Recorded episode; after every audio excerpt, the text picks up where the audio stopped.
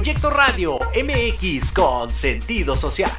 Las opiniones vertidas en este programa son exclusiva responsabilidad de quienes las emiten y no representan necesariamente el pensamiento ni la línea editorial de Proyecto Radio MX. Este es tu programa Miércoles de Letras y otros vicios, conducido por el escritor Ricardo R. Navarrete, donde artistas y escritores nos hablarán de su legado. Comenzamos.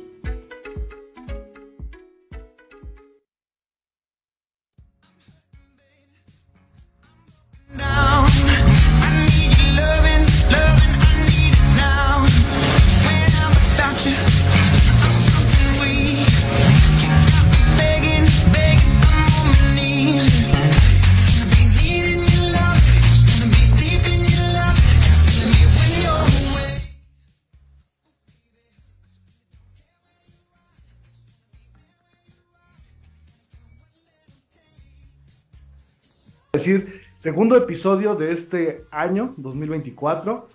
Y hoy, bueno, estamos aquí transmitiendo desde casa. Saludos allá cabina en la Ciudad de México. Gracias por todo el apoyo, siempre al pendiente. Muy buena música, siempre playlist ahí bien prendido. Y bueno, solamente recordarles que estamos por Proyecto Radio MX en Facebook, en YouTube. También estamos por mi página personal, Ricardo Rodríguez Navarrete, ahí me pueden encontrar. Espero que ya me sigan. Estoy colocando ahí varias situaciones de todos los escritores que nos han acompañado y nos acompañaron también en el año 2023. Entonces, si quieren saber quién será el próximo, digamos, eh, que nos visitará aquí en cabina o que estará aquí en, un enlace, pues bueno, pues síganos ahí en redes sociales. Recuerden, Ricardo Rodríguez Navarrete, estoy en Facebook, también estoy en Instagram y búsquenme como Richard R. Navarrete, también estoy ahí en YouTube y en Instagram, ¿vale? En TikTok también por ahí para que estén ahí conmigo. Y bueno, sin más preámbulo, hoy tenemos un enlace hasta la Bella Perú con una hermosa escritora, actriz, y ahorita nos va a estar platicando todo a lo que se dedica. Sin más preámbulo, desde Perú. Hola Noraya, ¿cómo estás? Bienvenida. Hola Ricardo, ¿cómo estás? ¿Se me escucha bien? Sí, perfectamente bien. Ay, qué bueno. No, muchas gracias a ti por la invitación, de verdad.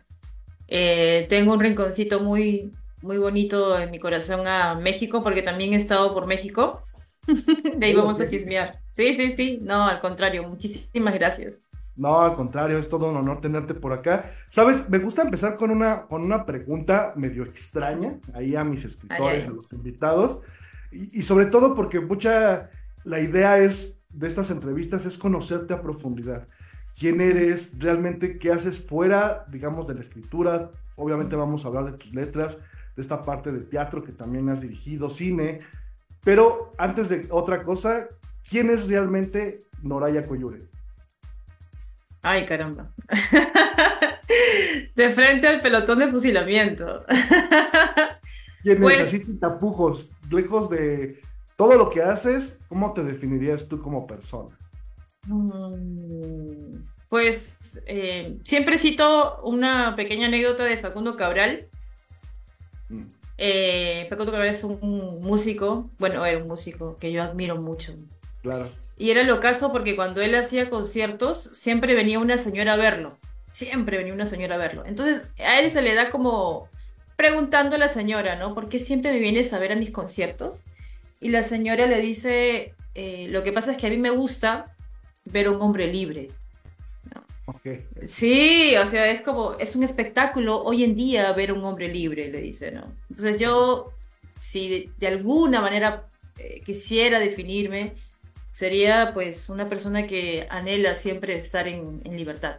Eso es. O sea, todo lo que, eh, mis acciones, lo que escribo, lo que vivo, lo que veo, lo que vuelo, todo apunta a eso, ¿no? A ser un ser libre, sí.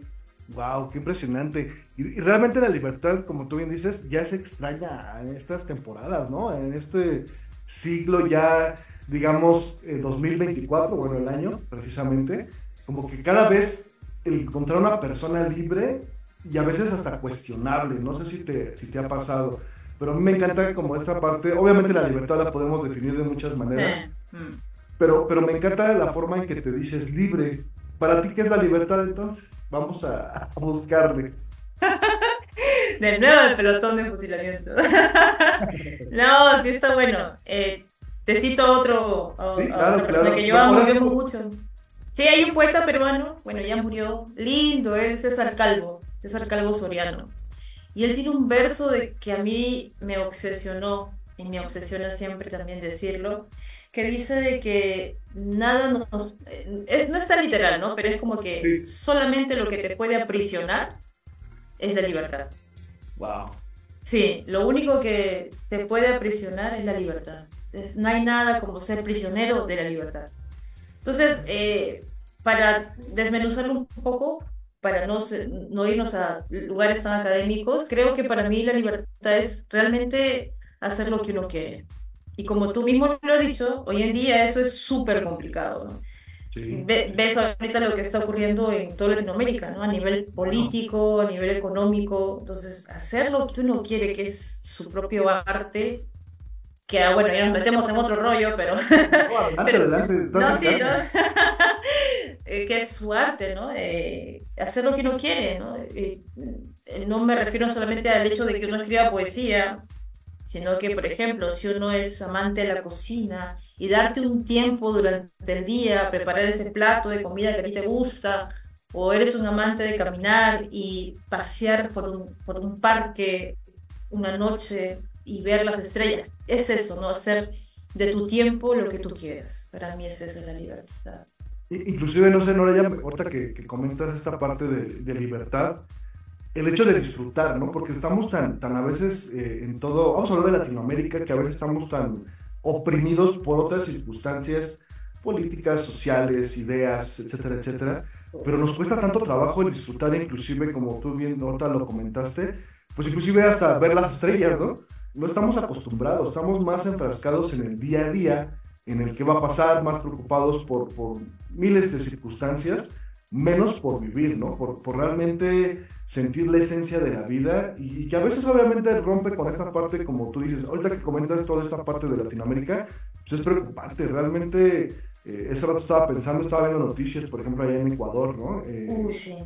la verdad es que, y no quiero oírme como sarcástico o más bien como mala leche le decimos acá en México, pero Latinoamérica sufre mucho esta parte, ¿no? Y creo que aquí es donde el artista debe de tomar, entre otros, puntos y sectores de la, de la sociedad, levantar la mano, ¿no? No, sé, ahorita estaba viendo, me, refiero a, estaba viendo, por ejemplo, que, que subiste ahí unas historias en, en Facebook de, de, algunas muertes que, pasaron ahí en Perú hace algunos años.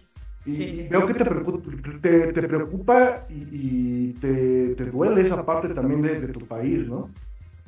Sí, sí, sí, sí. Eh, justamente el día de ayer, eh, que fue 9 de enero, se conmemoraba eh, la matanza que hubo en Juliaca, Puno, que es eh, la parte sur de mi país, a la cual pues le... Wow, tengo un lazo afectivo porque yo nací en Lima, pero todas mis raíces son quechuas. Entonces yo provengo del sur, me identifico como, como quechua.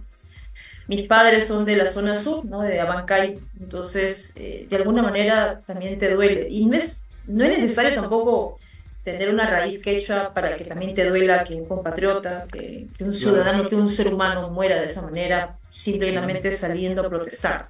Entonces, sí, tienes, tienes toda la razón. Yo creo que eh, el artista, eh, no quiero caer tampoco en, populismo ni, ni, ni, decir frases bonitas, ¿no? Pero una de las pocas cosas que yo tengo certeza en la vida es que si el artista no es un ser que se conduele con lo que sucede a su alrededor, eh, le falta algo, creo yo, ¿no? Ah. Entonces sí, te falta algo, ¿no? Pero pues también existen también ejemplos de artistas que no tienen nada que ver con lo que sucede a su alrededor y eran pero geniales, ¿no? Wagner, en fin. Entonces, entonces sí es una, es una paradoja, una paradoja muy, muy, muy interesante. Pero sí, creo que como tú dices, al menos por mi parte, en, mi biografía y, en mi sentido de vida, yo sí quisiera condolerme y, estar despierta ante lo que sucede, ¿no? Porque incluso ser libre para eso, para eso, ¿no? Para, para ver esas cosas y, señalarlas, Sí, y es muy importante como dices, el artista. A mí me llama mucho la atención, eh, eh, como bien comentas, eh, que el artista realmente, si no levanta la mano es porque le falta algo, ¿no? Y más ante esta sucesión de, ideas. Que a veces se da, ¿no? El artista, escritor, llámese, eh, digamos, eh, eh, pintor, escultor, fotógrafo, en fin, todas las ramas, siempre debe de tener esa parte de, sentimiento, ¿no? De decir, híjole, allá en Ecuador o, en cualquier parte del mundo, como tú dices, ¿no? ¿Cómo es posible que estamos en, 2024 con tanta tecnología y no hemos aprendido a, darnos la mano como seres humanos, ¿no? Y, lógico. No, no, sí. Dime. Oye, Noraya, y por ejemplo, ¿de dónde surge toda esta parte de la escritura? ¿Cuándo Noraya se da cuenta así como, ah, creo que, creo que me gusta escribir? Creo, que aquí hemos tenido, me encanta esta pregunta porque realmente es una diversidad, ¿no? Muchos me dicen, es que empecé en la escuela y pues me empezó a gustar, tuve una muy buen maestro o maestra y pues empecé a, correrle por esa parte. ¿Cómo, ¿Cómo empieza Noraya a escribir y a darse cuenta que es lo suyo? Uf, ya, eso es, eh, ah, es una cosa así alucinante. Es todo un laberinto porque yo creo que un escritor es un, en realidad es un lector. Claro, claro. Entonces, si tú no eres un lector, no puedes realmente escribir. Eso es de ley. No, he conocido hasta ahorita, en toda mi vida, un escritor, un amigo escritor, escritora, que no le guste leer. En mi país hay un problema de acceso a bibliotecas gigante. Yo, estuve en México y, por ejemplo, me quedé pasmada de Bellas Artes. O sea, dije, wow, y habían teatros gigantes cada barrio tenía teatros, ¿no? Entonces acá, por ejemplo, el asunto de tener bibliotecas o teatros no es tan sencillo. Creo que a veces nos quejamos mucho de nuestro propio país hasta que salimos. Sí, exactamente. ¿no? Y vemos que, que hay como otra realidad, ¿no? Entonces, yo no tenía acceso a bibliotecas y era una niña que, la típica, ¿no? Una niña solitaria. todos los escritores creo que tenemos esa, nota que dice la palabra, me, sonó porque todos hemos como eh, dimensionado la, la, soledad de alguna manera, ¿no? Sí, sí, fíjate que creo que como la mayoría de escritores hemos pasado por etapas con la soledad, en las cuales a veces no la soportas y a veces la, la, la recontraquieres. Pero creo que un escritor de por sí es un ser solitario, pero no en un sentido trágico, pesimista. No, no, no, al contrario, nos, nos encanta la soledad, es en el silencio, al menos en poesía, creo que el silencio es un requisito indispensable para escribir.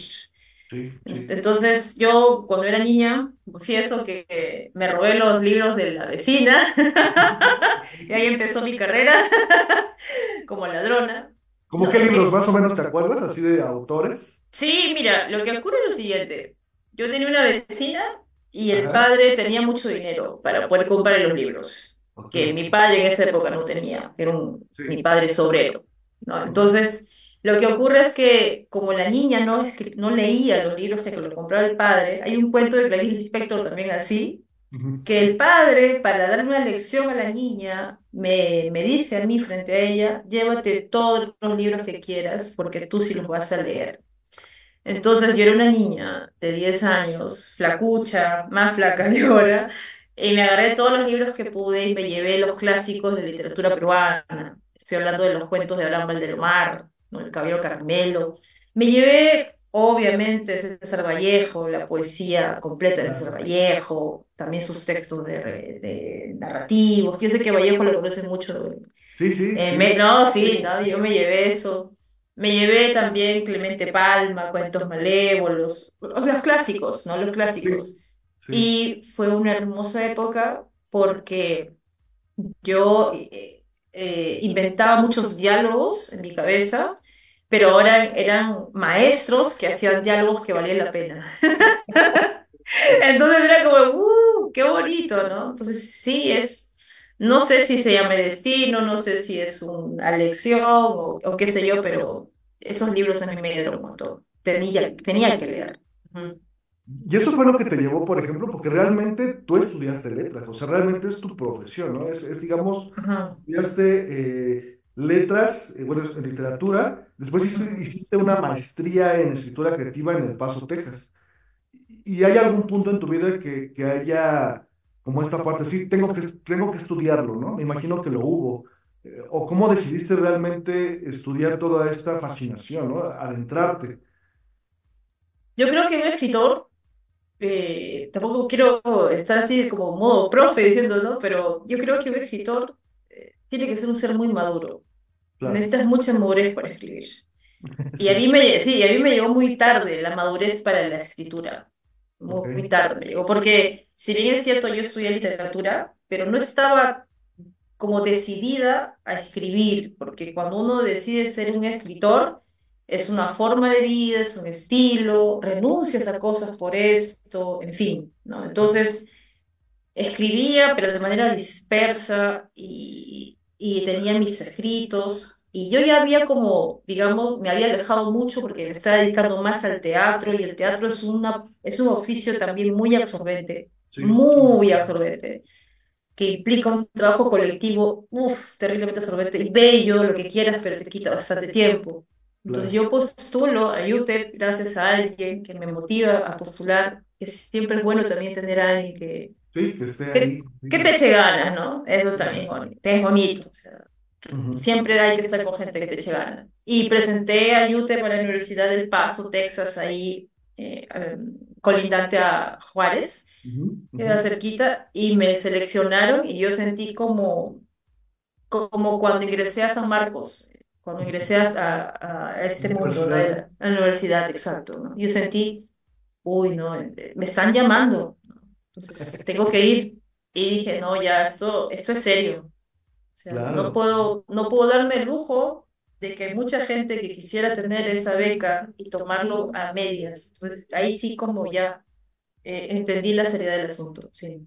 Wow, no, hombre, qué, qué interesante. La verdad es que eh, son pocos realmente la- los escritores, te, te lo he de decir acá entre nos, acá nada más entre los seguidores, que realmente se dedican, ¿no? O sea, que, que se dedica y obviamente, como tú lo, tú lo bien lo comentas, pues tiene- es una carrera de la escritura de soltar, de estar pegado, de dejar incluso hasta familia, viajar, porque pues, finalmente implica las becas que siempre estamos buscando, y esta diversidad también de, de, por ejemplo, a mí me asombra, eh, aparte de la escritura, pues esta idea que tú has formado, ¿no? Tienes una, un grupo teatral has, has este, guiado cine, que digo, realmente para mí ya son palabras mayores y yo creo que para todo el universo artístico, porque pues imagínate, si tú bien dices el actuar, ahora imagínate el dirigir, ¿no? Y aparte el escribir, porque también has escrito como tal, ¿no? Wow. Oye, y por ejemplo, ¿cómo, es tu proceso creativo? ¿Cómo empieza Noraya a sentir este fuego interno de decir, ay, creo que ahí viene una poesía? Creo, creo, no sé si te pase o llegas a tu casa, este, no sé, a lo mejor y, y apagas todo, velitas, algo romántico, o a lo mejor música, ¿no? No, no sé, ¿cómo es tu proceso creativo? ¿Cómo empieza Noraya a, a decir, ahí viene, ahí viene, ahí viene la, la ráfaga de ideas, por ejemplo? Es bien curioso, te cuento. En UTEP teníamos como un team, éramos el team Caracol. Ok, Habían escritores que su ritmo era muy frenético para escribir. No eran no, los team rápidos, pero yo y un grupo de amigos éramos los team Caracoles, porque éramos súper lentos para escribir. Súper lentos, pero también perseverantes, ¿no? Entonces, a mí lo que me representa es que soy súper lenta para escribir, pero también, ¿qué sucede? Que me viene como una imagen, como un chispazo.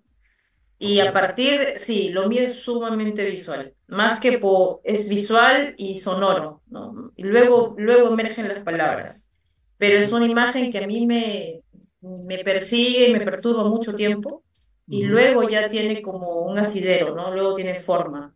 Sí, Y sí. luego poco a poco, y todo es curioso como todo el poema está construido solamente para que esa imagen pueda uh, respirar y luego pum, se apaga. Wow. Entonces, sí, sí, sí, yo este, y, y lo, y el truco de, de un escritor, una escritora, es, es eso. Los versos te ayudan para que, es como que estás viendo en el horizonte las olas, el- la temperatura, el calor, todo va a ayudar a que, a que, un delfín ¡fum! salte y tú lo mires y luego ¡fum! se esconda. Ya. Esa, esa es la imagen de la poesía para mí, ¿no? Entonces, toda la construcción para que en un instante tú veas un halo de vida y luego se esconda. Wow. Y es, pero es chamba, chamba, chamba, chamba, chamba, chamba, chamba, ¿no? Por Sí. ejemplo, para, para Canto Ballena. Yo tenía una imagen que me perturbaba años, años, que era es, es justo lo que tú decías, de que esos hombres que no son capaces de ver las estrellas. Cuando yo iba de Chosica a Lima en un bus de dos horas de viaje súper lejos de mi casa, porque no hay muchas escuelas públicas y tenías que hacerlo, entonces me iba hasta la universidad y en el camino siempre veía los postes que miraban alumbrando hacia abajo. Y luego me dije, se parecen a los limeños, porque los limeños ya no ven las estrellas. Tienen una enfermedad que los hace ver solamente para abajo, son seres oprimidos. Ok. Entonces, esa, esa imagen a mí me perturbaba siempre, siempre, siempre, siempre, hasta que dije, ¿y qué tal si vi una ballena para despertarlos, para darles vida, que algo pase en este mundo? Entonces, eh, esa es mi... Y lo otro que me preguntaste, ¿cómo lo hago? Pues yo, yo me, me encierro. Ok. Yo me encierro eh, y pongo música eh, instrumental o clásica. Ya tengo mis, mi playlist. playlist y escribo, y escribo. Y, y sabes qué también, y, y lo que yo también recomiendo para alguien que quiera escribir poesía, en realidad todo, ¿no? Hay que ser muy, muy, muy misericordioso con uno mismo, Claro, claro. porque no te va a salir todo a la primera. No, no, no, no. Entonces, Estaba, escuchando hace poco, perdón, estaba, no sé qué, alguna artista mexicana, de hecho, eh, Ya. Natalia, La- no, sí, era Natalia Lafourcade, me estaba escuchando. Ah, ya. decía que se encerró porque tenía que eh, eh, escribir, ¿no? Que ya prácticamente Ujú. estaba por sacar el disco, pero bueno, te- tenía ahí algunas complicaciones.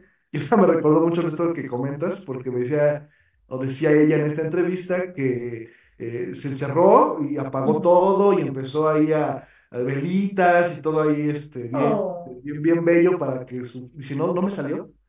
Y, y me desesperé, decía ella que estaba sola. Dice, y de repente vi una botella de tequila, me la tomé y, y- parece que fluyó todo, ¿no? Y dije, bueno, creo que a veces es necesario, ¿no? Digo, no, no que sea algo, eh, digamos, marcado, pero bueno, no sabemos cómo llega esa, esa, esa inspiración, ¿no? Oye, y por ejemplo, ¿hay, hay textos que los guardas para ti? Así que digas, este no lo puedo publicar. Es para alguien Sí, o para algo, no sé, pero lo tienes guardado, no sé, ¿cómo es esta parte de dónde guardas tus documentos, tu, tu poesía? mm, yo soy, tengo poca memoria. O- O sea, tengo muy poca, poca memoria, entonces lo que yo hago es, como tengo muy poca memoria y soy muy dispersa, entonces tengo que usarla, eh, eh, lo, como lo que dicen, ¿no? Tenga tus eh, amigos cerca, pero tus enemigos mucho más cerca. Entonces, como mi enemigo es la memoria, al contrario, yo lo que hago es anoto todo y guardo todo y archivo todo. Ok, Sí tengo, sí tengo textos, sobre todo tengo textos de narrativa que no he sacado todavía que este año estoy con esa meta de, de hace- hacer la novela, ¿no? Porque yo me fui a África y a partir de un viaje de África quiero hacer una, una novela de itinerario, pero sí los estoy guardando, wow, wow. Sí, sí, sí, sí, pero que yo diga que, que te... Pero sí, he, he guardado Canto de Vaina Negra durante muchos años, porque ahí viene otro tema, ¿no? De que el, el escritor, la escritora que no quiere, que, que tiene vergüenza de que lo lean, que también hay que, que ¿no? tú hagas eso, por ejemplo, y de tu libro, eh, Canto de Ballena Negra, ¿cuánto tiempo lo guardaste? Me, me llama eso mucho la atención. Yo lo guardé 10 años, Wow. fue mucho tiempo, ¿Y por qué? ¿hay alguna, digo, si no lo quieres compartir, claro? No, no, y ahora sí, ya, soy todo fresh. Yo lo cuento todo, lo digo todo. El, el escritor tiene que, no tiene que tener, no, no tiene que tener vergüenza. Eso es lo que ya Ah, aprendí con el tiempo. Nos vamos mañana y no has, no has publicado. Entonces, sí, sí, eso sí, ese sí tal cual, ¿no? claro. Entonces, yo lo guardé sobre todo porque mm, trataba un tema muy, muy triste. Uno de los temas que es como un germen que está en Canto de Ballena y que luego tengo otro libro que quiero publicar también pronto, es sobre la violencia doméstica en, en la familia, ¿no? Temas de violencia, temas de mi padre con mi madre, ¿no? Entonces, que ya lo tengo en otro libro mucho más amplificado y que a mí me dolía mucho no reconciliarme con, con la imagen de mi padre, pero ya, ya pasó, entonces ya me reconcilio y, y son cosas que, que necesito que, que nazcan, y que ya nacieron y que va a volver a nacer. Entonces, y es curioso, pero a mí me ayudó bastante escribir sobre mi padre. Sí, Tú, tienes razón. ¿no? Tú estás con alguien muchos años y no lo conoces. Claro, claro. Y recién a partir de escribir sobre esta persona y entrevistarme con él, acercarme y perdonarlo, yo de verdad recién lo conocí papá. Entonces, este libro, por ejemplo, Canto de Ballena Negra, que sale el año pasado, me parece, Sí, 2023. con Alastor 2023. Editores, sí, en Ajá, 2023. Astor Editores. Ujú. Es un libro de poesía, pero enfocado hacia alguna persona en este caso, por ejemplo, ahorita que nos comentas, o cómo es la dinámica del libro, por ejemplo. El, el libro, ah, justo lo tengo acá. El libro tiene tres partes. Tiene la primera que es Varamientos, que es como la ballena que encalla, como si fuera una Vale. embarcación. Sí. Luego tiene la parte que es Cantos Azules y finalmente termina con Playa Desierta. ¿Ok? Eh, eh, la primera parte de Embalamientos habla más sobre Lima, luego en Cantos Azules habla- trata de la familia y en La Playa Desierta trata sobre más sobre mí. Entonces, como es, un- es como un primer libro, Sí, lo que sucede es como que el poeta, eso ya, yo también me reconcilio con eso, como que no sabes a dónde dirigir tu mirada. Y es como un collage, ¿no? Pero sí tiene temas que luego yo voy a desarrollar en otro libro. Entonces sí es como, como tu primer canto. Es un prim- tu primera poesía, ¿no? Sí.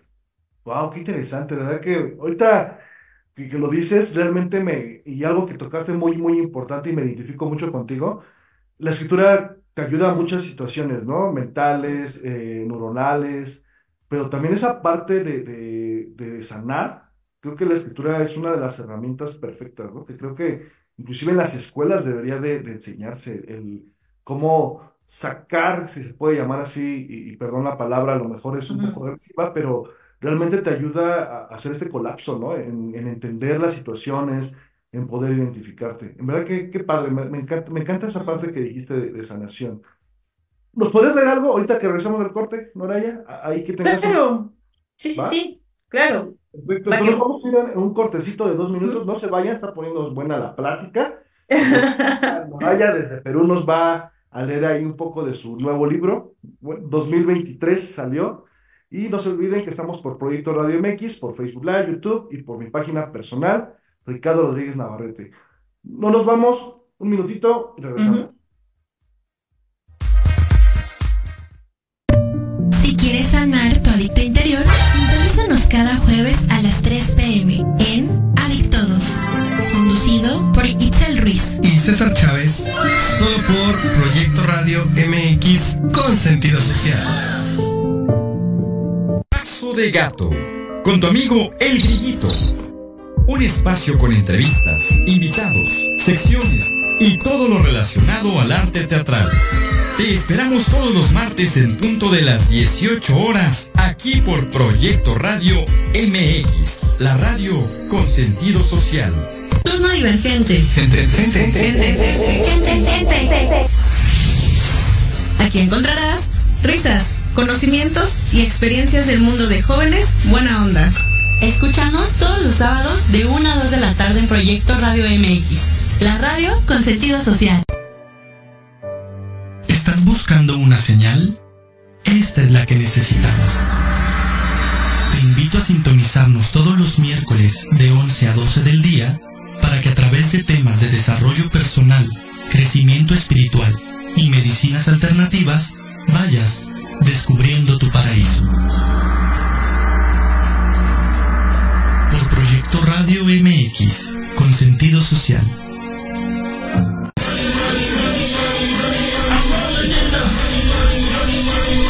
¿Quieres saber de marketing, estrategias comerciales y nuevas tendencias? Te espero aquí todos los viernes de 7 a 8 de la noche en Let's Talk Marketing. conducido por Héctor Montes. Hablaremos con expertos y analistas para darte prácticos y efectivos tips para tu negocio. Solo por Proyecto Radio MX, la radio con sentido social.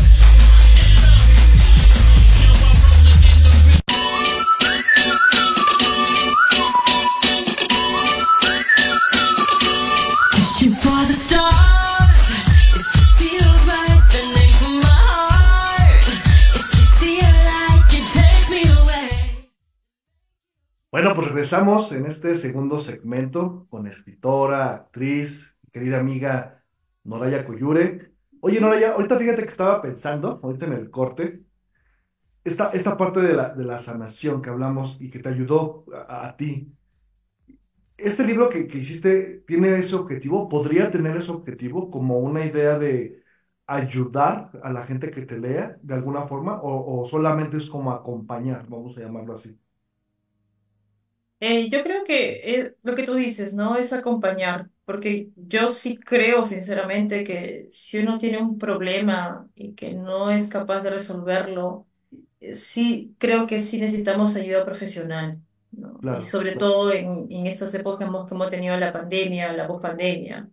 Sí, Eh, curiosamente, yo en, en pandemia estuve súper creativa, escribí bastante, ¿no? Eh, porque era un silencio eh, global, creo yo, un silencio global. Pero sí, sí, yo creo que coincido contigo, es más acompañar.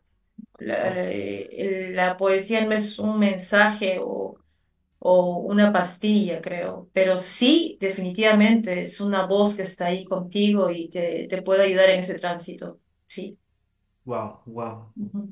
¿Qué nos vas a leer en esta rica tarde de miércoles? Ya siendo ya las siete y media ya en Perú, casi Ay, siete cuatro.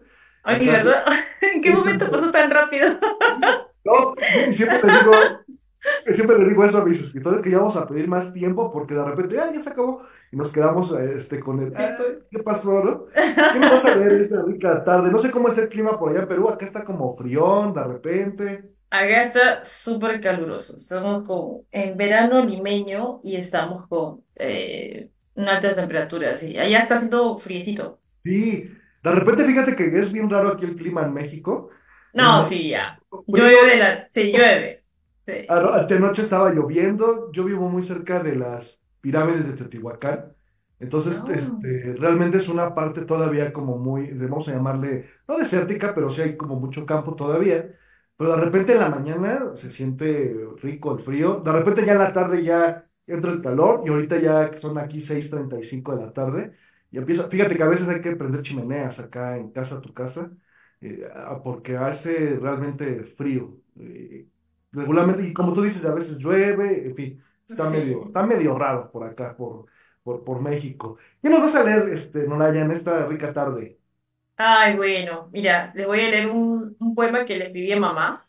¿Correcto? Es- Este es uno de los poemas más viejos que yo tengo y que también nació a partir de una imagen, ¿ya? Wow. Se llama Marcelina eh, y la tina oxidada. Tiene una pequeña dedicatoria que dice, para una mujer que es poesía sin saberlo. Marcelina y la tina oxidada.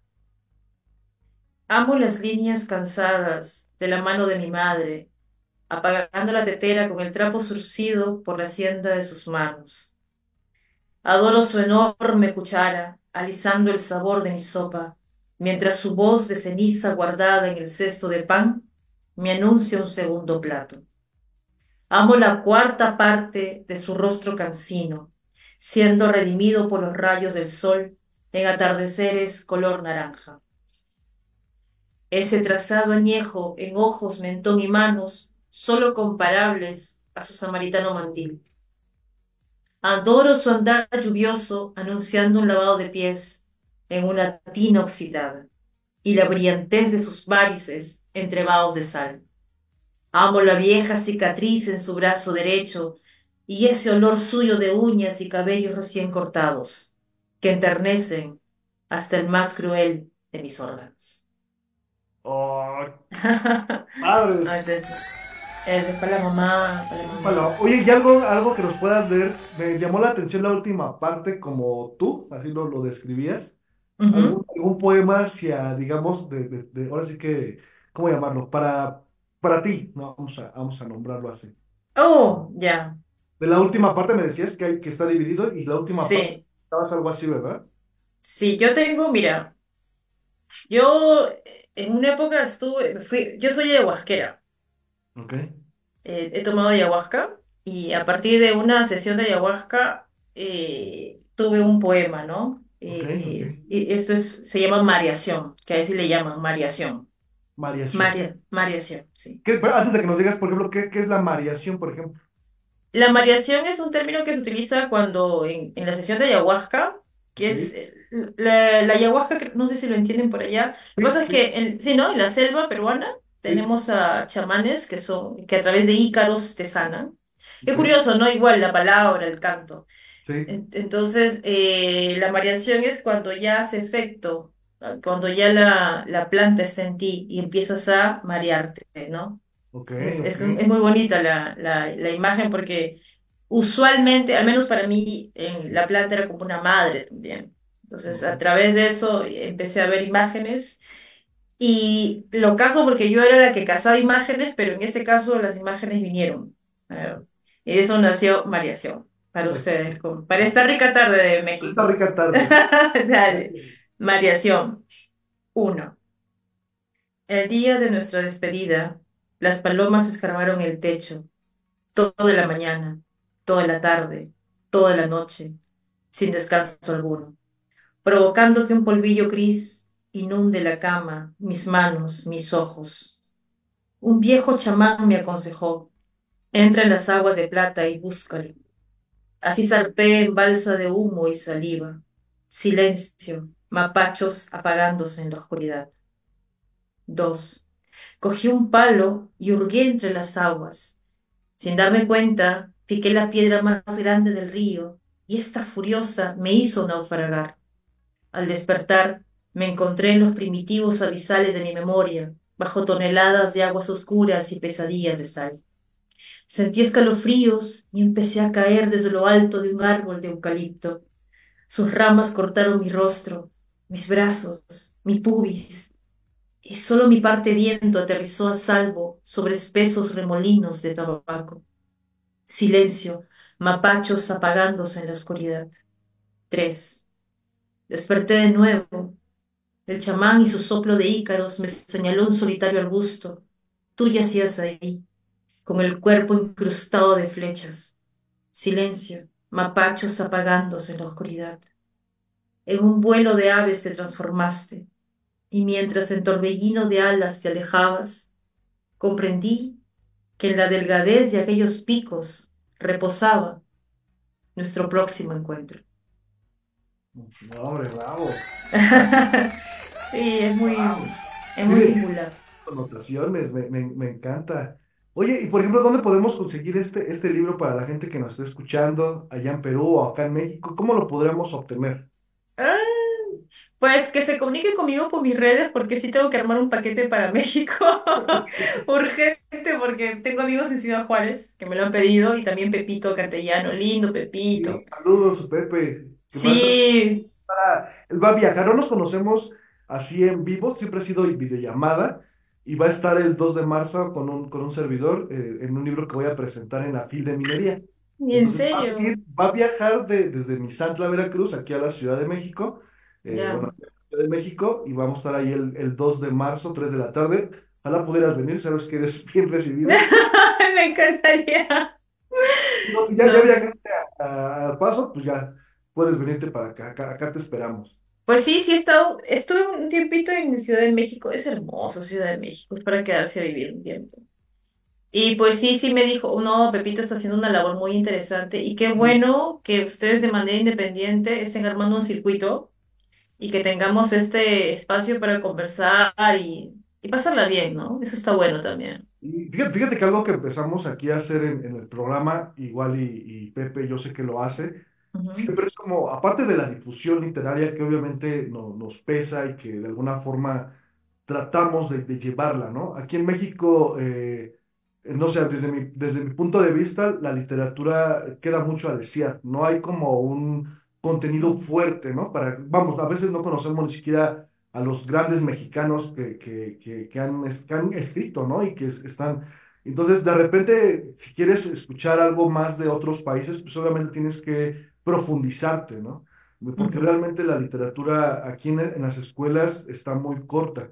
Sin embargo, creo que estos programas eh, buscan, y es algo que, que le he dicho mucho a Pepe, eh, la gente independiente, ¿no? Como, como tú, como yo, que realmente imprimimos y pues órale, ¿no? Ahí están los libros y vamos a la feria de acá, vamos a visitar acá, porque no estamos a lo mejor en grandes librerías, porque a lo mejor el comercio no es lo óptimo, o por lo menos en mi caso no es así. Entonces me encanta, eh, yo así conocí a Pepe, así como, oye, dame una oportunidad, y realmente me dijo, ¿cuándo?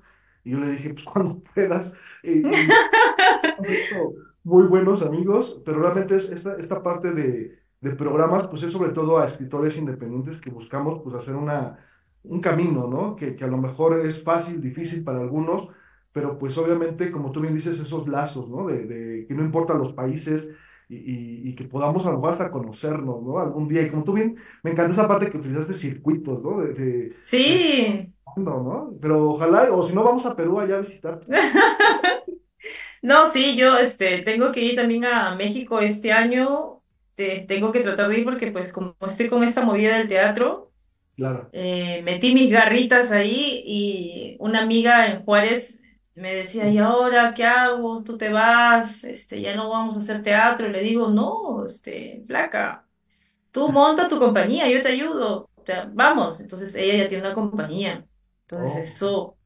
Es que eso está bueno, yo ya, ya, te, ya, ya te lo había dicho, o sea, sí, tienes sí. que estar con gente que te motive, que te rete, que te, te, te, te motive, te esté ahí contigo, ¿no? Porque si no te gana, te gana, te avasalla la vida y no haces nada. Entonces, esta amiga ya tiene su compañía, yo también quiero ir a visitarla a Juárez, y también ahí está cerquita Ciudad de México, y ir a ver obras de teatro que son hermosas en la Ciudad de. México.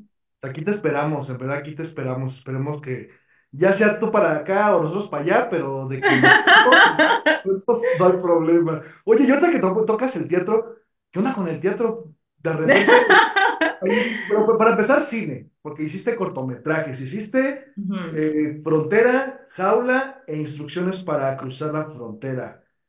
Y de repente, ¿esos los escribiste tú, los dirigiste? ¿Es, este, esos? Sí, sí, mira que, que yo, e- eso te decía, yo tengo la suerte de siempre, somos un grupo de cineastas independientes acá que son como ocho hombres y yo, Ok. puro calzoncillo y yo, así le decimos ¿ya?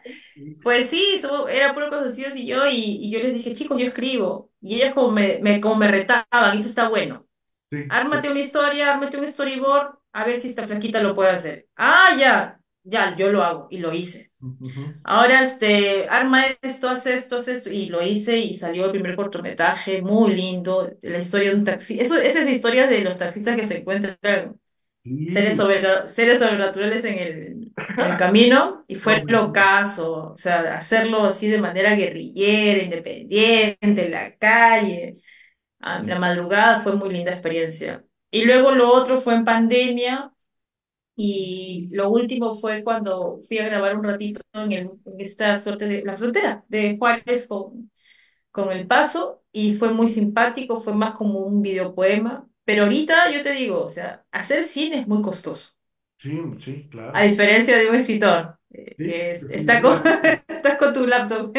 Sí, sí, y nada más, ¿no? Yo así que ya como, como quiera ya hay muchas aplicaciones y Ah, muchas sí, herramientas que te descargas y sale, pero imagínate, el cine es, uf, sí, instrumentación es, es lo más sí, complicado. es, es, es jodido, pero, eh, por ejemplo, ahorita estoy, justo ayer me vi con un amigo, hoy tuve un amigo que es increíble, o sea, eso también me enseñó, eso te, te lo voy a confesar, eso me enseñó México.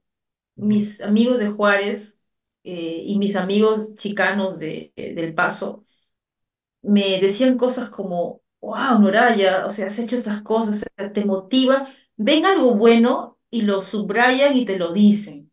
Sí, Y, y eso a mí, por ejemplo, en Lima no he notado tanto. ¿Qué sé yo? Será el contexto, qué sé yo, ¿no? Pero el mexicano es un ser muy muy bondadoso, que no tiene miedo de expresar sus sentimientos y te lo dice. Entonces, eso a mí yo me contagió y lo mismo, yo a mi amigo peruano le digo, has hecho un excelente corto de animación y nadie se lo dice. Entonces, como que...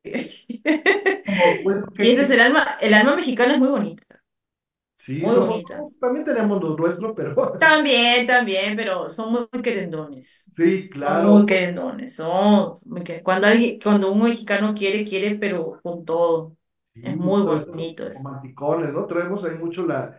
Yo creo que aquí en México, fíjate que la, la palabra mariachi eh, en la parte de la música y, y obviamente muchos eh, actores que, que representaron el, el- el siglo de oro de- de- del cine mexicano, eso nos representa mucho, de alguna manera, ¿no? Mm, No, no, no tan pegado ya porque a veces dicen machismo, pero yo, yo lo llamo romanticismo. La verdad es que eh, a veces como que chocamos entre palabras, entre si es machismo, si feminismo, mm. pero pues la verdad es que yo creo que es amor y romanticismo y, y- y esa parte todavía creo que el mundo lo ve, eh, o lo vea, o lo ve para bien o para mal, obviamente, ¿no? Pero sí es cierto, el, el mexicano llega a ser muy, muy apasionado. Y yo creo que toda Latinoamérica, ¿no? Eh, somos así Mm. como, ah, agarridos, y te quiero, te quiero, y si te odio, te odio, casi, casi, ¿no? No, pero mexicano es más. Fíjate No, quiero, sí. te quiero dar unos saluditos antes de que se nos vaya el tiempo. Ay, sí, a ver. El Facebook Live, ahí para que nos escriban cómo están, de dónde se conectan. Ay, ¿verdad? Dice Marcela Navarrete, también nos está, dice, felicidades al programa y a la invitada. Saludos a Perú. Gracias, Marcela. Por estar saludos. con nosotros. Patti dice saludos. Gracias, Patti, por estar aquí con nosotros. Gracias, Pati. Y nuestros amigos de Cuéntame un libro, saludos desde Toronto. Excelente invitada. Uy, caramba, Saludos Toronto. a Toronto. Ella es Claudia Olivier, que también fíjate que nos contactamos por medio de Pepe. Te digo que Pepe anda haciendo un desastre aquí en las redes y en toda Latinoamérica. Y más, porque a ella, ella, a Claudia Olivier, nos la conocí yo por medio de Pepe. Entonces ella, todo su equipo, tienen este bello programa de Cuéntame un libro. Y bueno, Oh. saludos allá a la, a la, a Sí, saludos, Claudia. Oye, y por ejemplo, este grupo de teatro, pasando antes, que quiero Ujú. abordar tantas cosas, pues ya se me está acabando el tiempo. Lo sé. Este grupo de teatro, entonces, el que tienes, que es Yacta, me parece, es el nombre correcto. Sí, Yacta. Ese, Yacta, es- sí. trabaja en Perú, o sea, está en Perú ahorita contigo. Sí, sí, sí, sí. Ahorita estamos en Perú, estamos haciendo ya justo obra. Yo ya, ahorita estoy, estoy, estaba dirigiendo obra, pero ahora en esta obra que estamos eh, haciendo ya es, eh, vamos, yo estoy como actriz y tenemos un amigo argentino que yo lo conozco años y vamos a trabajar con él, una coproducción. Pero como te decía, yo he estado, mira que no me he metido a, a los teatros grandes de las, del, de, eh, del, de Mex, ¿no? Pero Sí. en Juárez yo me metí a un teatro y era una ballena gigante y yo decía, wow, qué hermoso usted. Pero acá, por ejemplo, sí es un poco complicado conseguir teatro. Es- Wow. no hay muchos teatros, eh, como somos tantos teatreros, son poquitos teatros. Entonces, eh, sí, yo hice, mm, fundé esta compañía por lo mismo. Terminé una, eh, terminé mis estudios de teatro y mi amigo, mi mejor amigo y yo, Fernando Ferchi, Sí. fuimos a rogarle al profesor. Dijimos, profesor, haga un elenco, hay que continuar, nosotros queremos seguir este teatro. Y el profesor nos choteó, nos choteó es como nos rechazó. Ok, Nos ok. dijo, no, no, no, ya es tiempo de que hagan sus cosas. Y eso estuvo bueno, que nos, que nos dieron una patada en el poto, porque a partir de esa patada en el Pop Biz fue que nosotros dijimos, ¿y por qué no hacemos algo nosotros? Y fundamos la, la compañía, ¿no? Entonces, y prácticamente hemos hecho obras, eh, como decimos, más, este, obras más sociales, ¿no? Sí, sí. Hemos hecho Los Justos de Camus, hemos hecho Nuestra Señora de las Nubes, obras bien complicadas, pero bonitas, ¿no? Hay de todo, ¿no? Que al, al- al que le guste, bacán, ¿no? Pero también hay obras comerciales, pero nosotros somos más de teatro así, este, fuerte, social. Y ahorita estamos haciendo una obra que es de Gustavo Ott, que se llama Passport, que habla sobre el tema de la migración, que está ahorita, pues, uff, claro, y siempre va a pegar eso de la migración. sí, está muy fuerte, sí, está re ¿Y fuerte. esta obra, por ejemplo, ya, ya está ahorita, digamos, presentándose o la están preparando? La estamos preparando, la estamos preparando y, y la vamos a presentar todavía en marzo. Y ahorita estoy dirigiendo en Juárez. Ya lo monté en Juárez, pero la estoy dirigiendo vía Zoom, mi propia obra que es Último Acto y se va a presentar en Juárez eh, a finales en el Teatro Octavio Trías con mis compas mexicanos, que los quiero mucho. Entonces sí, estoy ahí en, en todas. Oye, ¿y cómo surge así que el amor al teatro? Me, me intriga esa parte de ¿y ¿por qué teatro? ¿Cómo, cómo surge o, o por qué te... Va, va, va de la mano, obviamente, con la parte, Sí, metabas literatura, poesía y a lo mejor esta parte de los textos, pero ya de entrarte, ¿qué pasó ahí? ya. No quiero quedar chinchosa, pero yo soy una persona que se aburre muy rápido. Ok. Me aburre el mundo. Me aburre, la- me aburre la gente. O sea, soy un antisocial. Y llegó un momento que me aburrieron los libros. O sea, no sé, creo que fue un momento en que sentí que algo me faltaba. Hay un libro que es El varón rampante de Italo Calvino, que cuenta la historia de Cosimo que anda por los árboles. Y andaba por los árboles y también leía mucho. Pero yo sentía que me faltaba eso, necesito andar por los árboles.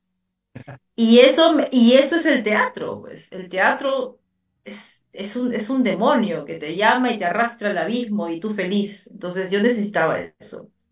Me encanta leer un texto y, y conmoverme con un personaje, llorar por el personaje, escribir el personaje, pero estar encarnando el personaje, ser tú el personaje, uff, es una cosa alucinante. Entonces, yo sentí, y tu cuerpo, o sea, poner el cuerpo ahí, o sea, poner el cuerpo es, es diferente, ¿no? Y me, a mí el teatro me ha salvado la vida. Me salvó la vida porque la literatura me deprimía un poco, la verdad. Sí, sí te entiendo. Sí, me deprimía un poco bastante. La poesía, uff, me deprimía un poco. Pero a mí el teatro me llevó a como, ah, acá no tienes que estar deprimida, acá tú tienes que estar despierto te exige mucha vida el teatro. Entonces dije, y yo, y como yo soy un ser antisocial y muy huraña y muy tímida, terminaba mi clase de teatro y iba feliz, caminando, llegaba a mi casa y decía, ah, este día ha sido un día hermoso, ¿no? Wow, qué padre. Sí, sí, sí. Bueno, ya un último mensaje a todo tu público, a toda la gente que nos ve allá en Perú, acá en México y Latinoamérica. Un último mensaje eh, algo que, de tus redes, para que también ahí no, que quedan, bueno, quedamos inconclusos en esa parte. Un último oh. mensaje que queda, Noraya.